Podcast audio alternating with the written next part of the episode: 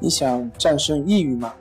李洪福老师新书《战胜抑郁，教你走出抑郁的方法》，三大疗法，每天一小时，三十天摆脱抑郁，让你全面蜕变。快来读读吧！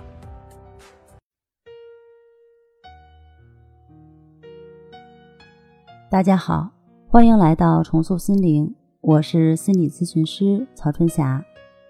今天我们来聊一聊。因抑郁症已经休学，通过练习是否真的可以康复？小杰是一名十九岁的男生，因为抑郁和焦虑，已经无法正常上学，休学在家，目前正在服药治疗中。去年刚开学的时候，在学校住宿的第一个晚上就开始想家，发展到后来，不单单是想家。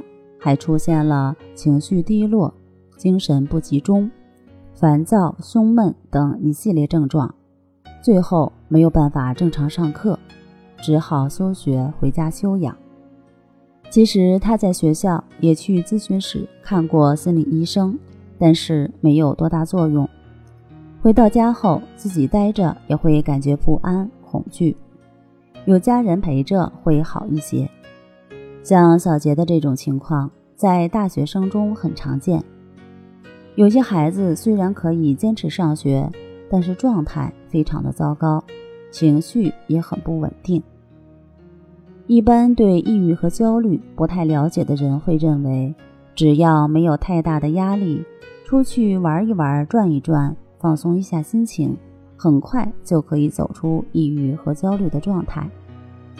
如果抑郁真的有这么简单就可以康复，那也不会有人把抑郁症形容成黑狗了。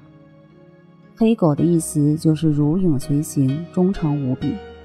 简单的散心、放松心情，不能从根本上走出抑郁。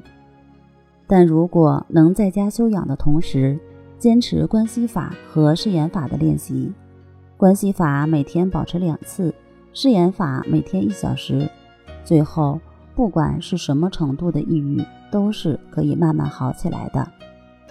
当然，像小杰这样还在服药的人，不能刚开始练习就马上停药，这样是不可取的。需要练习一段时间，等情绪各方面都稳定了，再考虑慢慢减药。需要提醒的是，这里一定是慢慢减药，而不是马上断药。减药也需要一个循序渐进的过程，是急不来的，并且不建议自己减药，而是需要在给你开药的医生指导下进行减药。如果自己擅自减药，万一操之过急，减药失败，再吃起来的话，那么第二次减药的过程会比第一次更困难。这也是所有正在吃药的朋友减药时需要特别注意的一点。好了，今天就跟大家分享到这儿，那我们下期节目再见。